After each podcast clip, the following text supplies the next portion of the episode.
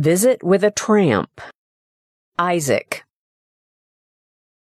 I was swinging on the front gate, trying to decide whether to walk down the street to play with Verna, my best friend in fifth grade, when I saw a tramp come up the road.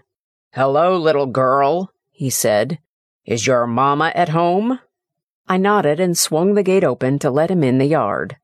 He looked like all the tramps who came to our house from the hobo camp by the river during the Great Depression. His shaggy hair hung below a shapeless hat, and his threadbare shirt and trousers had been rained on and slept in. He smelled like a bonfire. He shuffled to the door. When my mother appeared, he asked, Lady, could you spare a bite to eat? I think so. Please sit on the step. He dropped onto the narrow wooden platform that served as the front porch of our two room frame house. In minutes, my mother opened the screen and handed him a sandwich made from thick slices of homemade bread and generous chunks of boiled meat.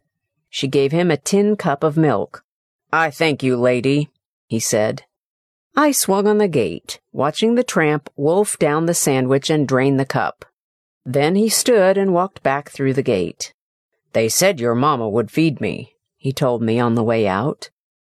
Verna had said the hobos told one another who would feed them. They never come to my house, she had announced proudly. So why does Mamma feed them? I wondered.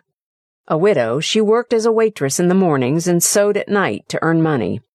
Why should she give anything to men who didn't work at all? I marched inside.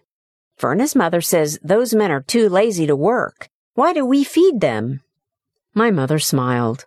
Her blue house dress matched her eyes and emphasized her auburn hair.